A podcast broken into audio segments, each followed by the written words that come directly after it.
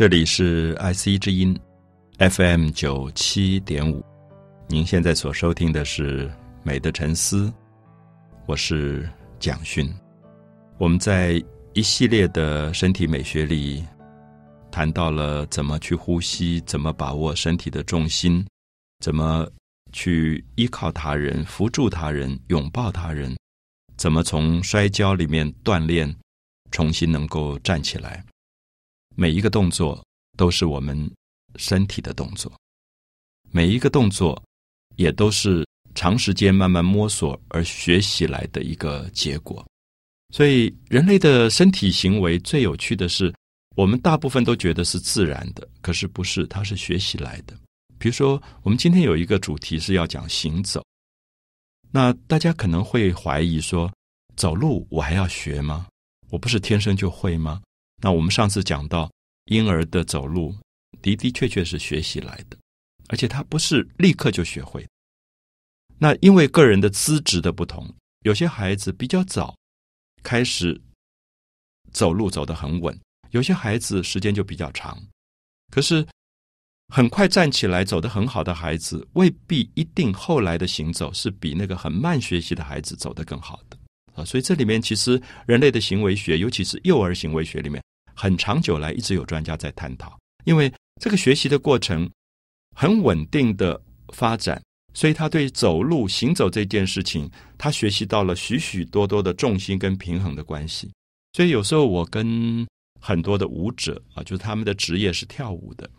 那各种不同的舞蹈谈话，那觉得他们在舞台上跳舞的动作非常非常的美，可他们会跟我说，其实最难的动作不是跳舞，最难动作其实是走路。那这句话其实是让我冷静下来做了很多的思考，因为我在想，走路有这么难吗？我们不是都会走路吗？我因此我就可能会，呃，跑到一个比较热闹的区域，坐在路边的一个可能街旁边的凳子上，看所有人走过去，然后你就开始觉得很有趣，每个人的行走的姿态、动作其实是这么不一样。那么因此也可以看到，你慢慢从一个人行走的动作里。好像可以观察到他的内心的心事。有的人焦虑，不晓得忙慌慌的在往哪里冲的感觉，非常的急躁。有些人步伐走得非常的笃定，每一步踏出去都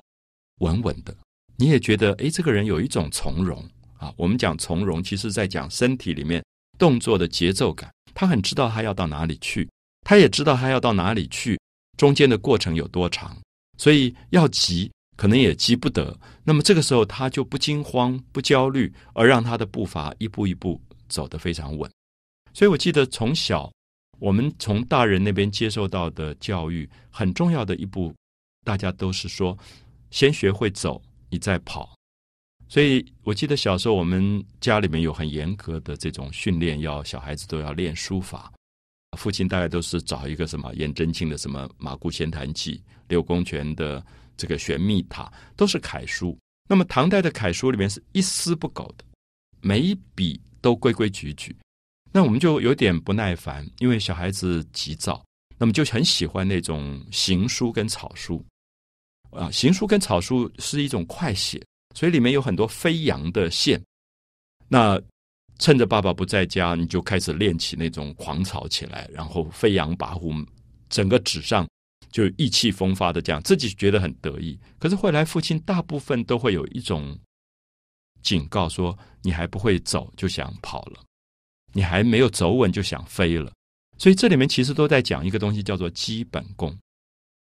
那舞者们跟我交换的意见是说，其实行走走路是身体的基本功。你所有的舞蹈，不管是芭蕾，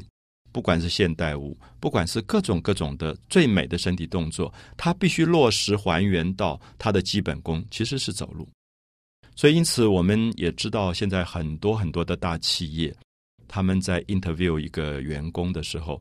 其实我们都以为说，哦，我走出来，然后我坐在那边，他问我问题啊，你几岁啊？过去的学历经历啊？其实不一定。我们知道比较重要的大企业，他们在应征人的时候，常常这些负责应征的人坐的位置跟应征的人走进来有一个很长的步道。其实我们以前在学校里面，比如说我们要经过一些甄试，我要选一些觉得可能在艺术的创作上有特别能力的年轻人的时候，我们就刻意选很大的空间。别人说你们一个一个进来考试，你们干嘛要这么大的空间？我说不行，我们要一个很大的空间，因为我们五个评审，我们可能坐在靠舞台的地方。然后门打开，我要看这个人走过来的身体。啊，很奇怪，你在身体的动作里，你大概已经知道这个人等一下坐下来能不能很笃定、从容、自信的回答问题。一进门的时候，他的眼神的惊慌，然后不知道要往哪里去，然后手足无措。好，我们发现这些东西都在讲身体，手不晓怎么摆，脚不知道怎么摆，叫做手足无措。那么，因此这个时候，身体动作的训练是训练到你非常的有自信，身体是完全看得出来的。所以我们都知道，这些大企业他们做这样的人事甄选的时候，其实是在考验一个人他的身体里面传达出来的某些讯号。因为如果我们今天面试这件事情，小小的一个面试，我们走出来的时候，我们的步伐节奏都控制不好。讲话的呼吸都气急败坏，那将来如果企业碰到一些危机的事件要处理的话，你到底怎么处理？啊，所以这里面都包含着我们常常讲说，现代人常常被重视的，其实不只是 I Q，其实是有一个叫做 E Q。那么这个 E Q 其实是在讲人处理自己情绪的能力，处理自己人际关系的能力。那么它是跟身体美学有非常非常密切的关系的。所以因此我们才会希望。从这里谈一下走路这件事情，那么也希望大家可以了解到，怎么样还原到人的身体的基本功，把走路这件事情能够做更多一点点的思考。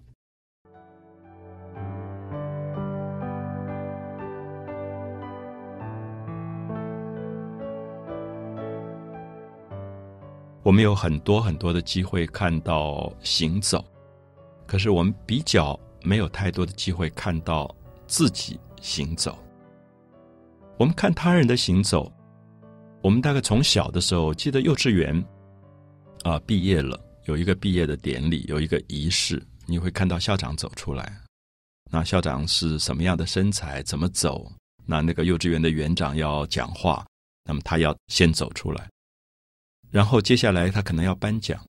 如果颁奖的时候，这些得奖的小朋友。陆续走上台阶啊，我们看到是行走，一步一步走上台阶，然后走上舞台。有时候舞台很大，他从舞台的边缘要走到他受奖的那个中心，我相信都是一个极大的考验。有人在那个时候摔跤的，因为太紧张了；然后有人就是走的不知道怎么办，惊惊慌慌，然后走不到定点，常常有时候走歪掉了。所以因此，我觉得很有趣。你回忆起来成长过程里学到走路的记忆的时候。你会发现走路真是不容易。然后我们现在也很多机会，呃，在这些媒体上看到，比如说，全世界都有各国的服装模特儿在走伸展台或者选美的时候，其实它也是一种走路。可是这种走路，它有一点把它转化了。比如说，以巴黎有名的服装的每一年的这个模特儿的名模的这个走伸展台，其实很特殊。呃，我们现在如果分析一下。模特儿它是一个商品里面的一个要推销这件衣服，就这个厂商凭良心讲，这个名牌的衣服他要卖的不是这个模特儿，不是这个名模，而是他身上穿的这件衣服。所以在西方的行为学上，他们常常在探讨名模是一个最可怜的状况，因为他必须把所有的脸上的表情跟特性拿掉。我就懂了，说为什么我每次看伸展台的时候，我觉得那个模特好像是一个没有生命的东西。因为他不能有自己的情绪，他不能有自己的个性，他就有一点像我们在百货公司看到橱窗里的那个衣服的模特，他是一个将死的一个形式而已，只是把衣服挂在他身上。所以，因此我们在伸展台底下，我们的视觉才会被衣服吸引，而不是被模特儿吸引。所以我们知道，一个社会里，当他去歌颂名模是蛮奇怪的，因为西方的。这种行为学都告诉我们说，模特儿他必须把人性过滤掉。那这句话听起来蛮奇怪，就是说模特儿是没有人性的，他不能具备人性。一个好的模特，他必须吃很少很少的东西，让他的身体变成一个像衣服的架子一样干干的，然后这个时候他走在伸展台上，那个动作很奇怪，有一点像一个僵硬的跳动的感觉，因为它不是自然的。所以在这个人体行为学上，这一类的行走其实不是一个自然的行走。我们试试看，如果你愿意，你去学一下这种模特在伸展台上的走路的姿态，然后有一天你可能跑到新竹的闹区或者是忠孝东路的四段，你用那个方法走，我相信旁边人吓坏了。因为其实大家在日常生活里绝对不会接受这样的一种行走的姿态，所以因此我们知道那是一个被转换出来的身体动作，它的目的是为了推销模特儿身上的那件衣服、那个商品，消费那件衣服，而不是这个模特儿个人。所以，也许在某些呃比较第三世界的国家，他在模仿西方的这种。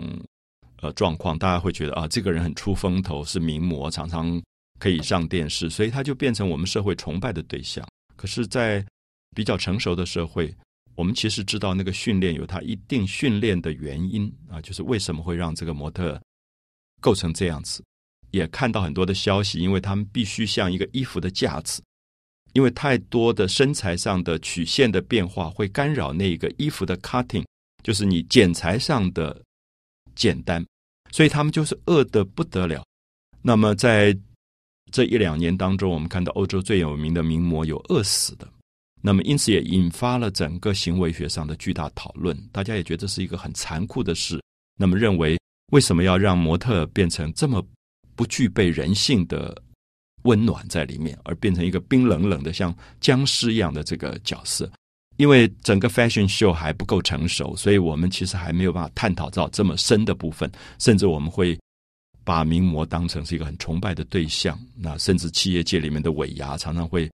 用很高很高的这个报酬去聘请一个名模。那么这个其实是蛮异样的一个状态。可这里面就是牵涉到我们刚刚讲走伸展台这件事情，其实是一个行走的基本动作。所以因此我们也了解到。我们每一天从早到晚，我们其实有无数的机会在走伸展台。你早上上班了，进到办公室跟朋友打招呼，一面打招呼一面走进去，一面坐到你的位置上。我们不要忘记，这个时候我们也在走伸展台，我们在用身体传达我们今天愉快还是沉重，我们忧伤还是喜悦。我们说，哎，这个人今天好开心，手舞足蹈的。注意，手舞足蹈就是身体动作，身体动作是比语言更清楚的。这个人说啊，我今天很高兴，很高兴。可是你看他走路，你就知道他今天蛮沉重的，因为他不要让大家发现他心里的沉重。可是我们说步履蹒跚这样的形容词是看得出来的，看得出这个人整个身体里面走路的样子疲倦，还是他充满了生命力。虎虎生风，还是他已经奄奄一息？走路是完全看得出来的。所以，因此，我觉得这里面我们可以把行走作为每一天一个自己注意的功课。就是当我们走向他人的时候，我们希望我们是以什么样的姿态走向他人？那么，稍微的注意一点点，我相信这个行走就可以变成一个重要的某一种美学。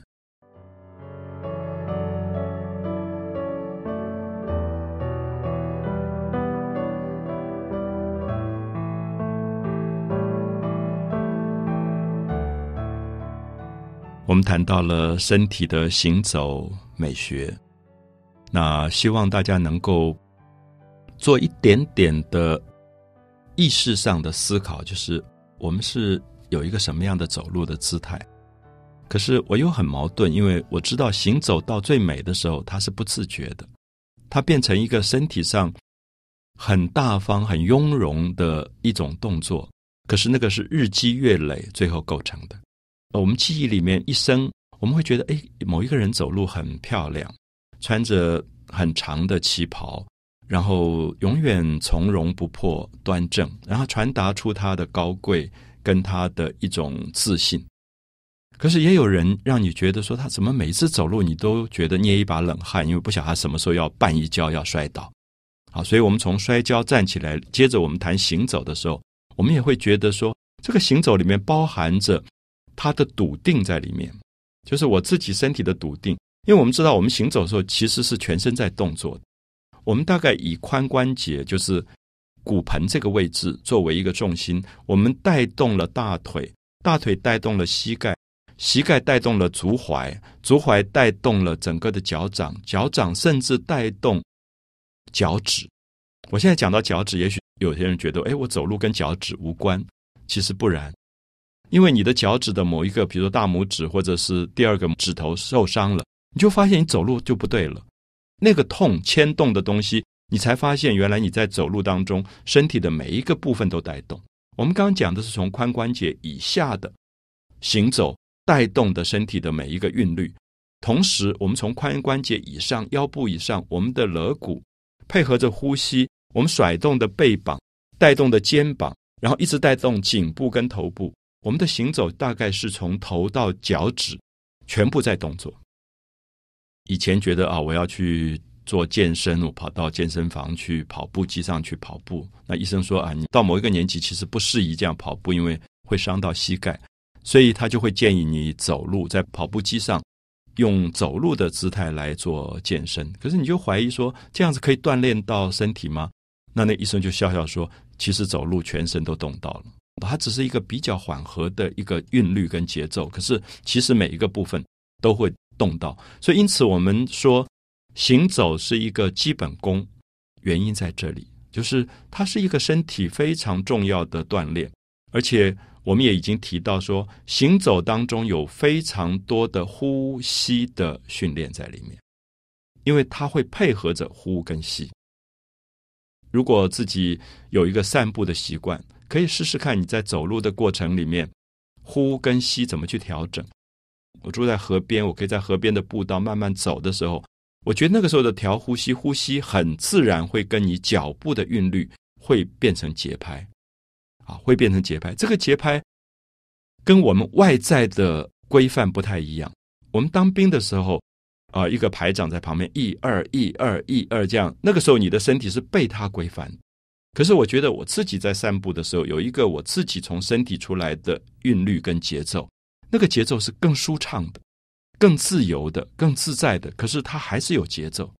啊，有一个韵律跟节奏在里面，所以因此你会感觉到我们的身体在做很多很多的学习，甚至我们从这个行走扩大一下来看，我们知道很多东方的拳术的练功，有练虎步的，就是练老虎的走路的姿态，或者练鹤啊，有一种鹤形拳，练整个身体跟鹤的。那个动作好，这个很有趣，因为我们参加过一些动作的班，然后在那边做观察，我们才发现说，哎，我从来没有仔细的观察过动物园里每一种动物走路是不一样的。比如说大象有大象的沉稳，豹不知道大家有没有看过豹，在很多的影片里看到豹的行走，它其实很像猫，它有一种高度的弹性，然后它在从静到动，或者从动到静。它非常的敏感，所以那个身体的流线型是特别漂亮的。所以我们知道很多名牌车子就用那个豹来做符号，因为它有一个速度感，有一个速度感。可这个速度感在象的身上就看不到，因为象是让你觉得永远沉稳。那比如说我们观察到刚才提到的鹤这样的一种鸟类，为什么中国古代的文人这么喜欢它，觉得它简直是一个高人隐士的感觉？因为后来看到过丹顶鹤，啊，在上海花园里看到丹顶鹤。那丹顶鹤走路的时候，它收它的脚跟，放出它的脚时候，的确让你感觉到一种悠闲、一种从容跟悠闲的美。那么，因此我们都可以讲到，古代的人他在行走里，他也在做很多的观察。他希望他自己是哪一种动物的体态，他也希望用这个体态来传达出他一定的内在的涵养。所以，可能大家听过古代有一种叫做杜方步，现在年轻人代比较不容易懂了。我们知道以前，呃，爸爸他们那一代常说，吃饱饭了练习一下杜方步。其实杜方步是把手放在后面，然后有点八字脚，那个脚是往外围走，右脚往右边出去，然后踏下去，左脚再往左边出去，叫度方步。用“度”这个字，意思说。因为这样的动作，你才会有一个缓慢的韵律跟节奏。那老一辈的人是用这个东西来练他的身体的，他觉得在这里面可以借这个动功然后把呼吸都调得很好。所以，因此我们也看到不同的文化，其实对于行走这件事情是讲究的。过去讲说，一个帝王走出来要有个帝王的样子，或者是一个大臣要有个大臣的样子，所以这里面都有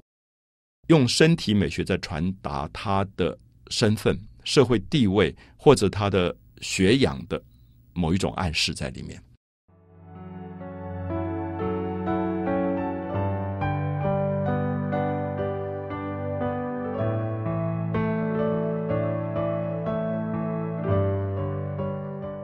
我们在谈到人的行走，也希望行走能够成为任何一个个人身体动作的一个基本功啊。我们说基本功是希望它能够是一个功课，所以大家能够多一点对自己身体动作的注意。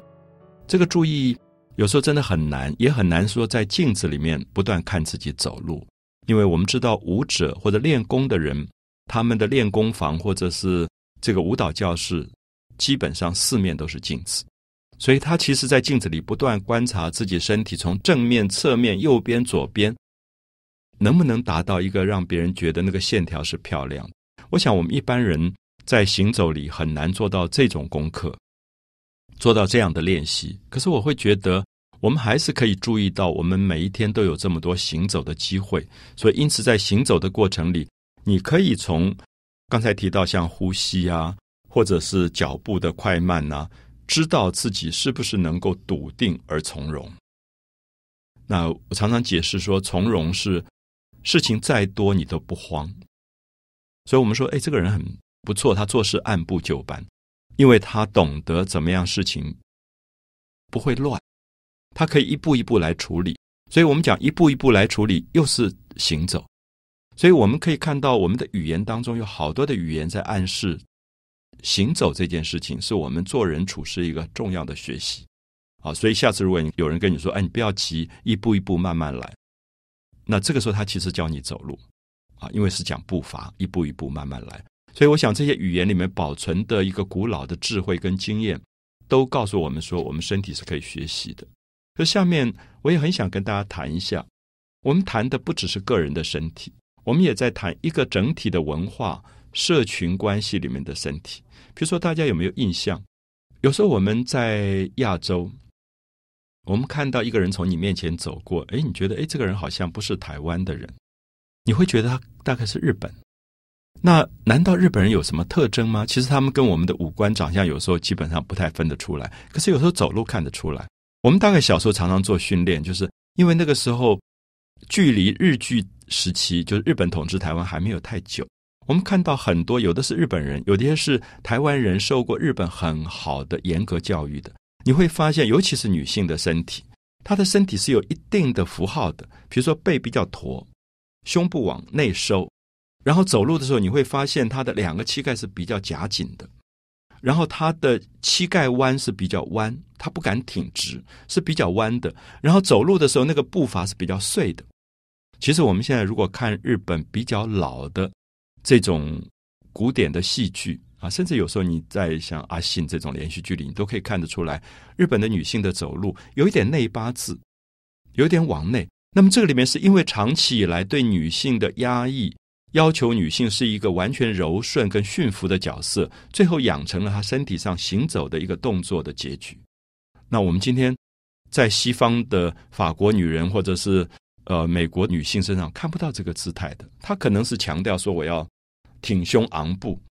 啊，因为她的文化里对这个人的教养给予她的美感是不同的。所以我的意思是说，行走这件事情最后可能会变成你在世界舞台上的一个符号。如果假设今天有一个伸展台，是每一个民族有一个典型的代表从这里走过，你大概分得出来哪一个是印度，因为它腰部特别柔软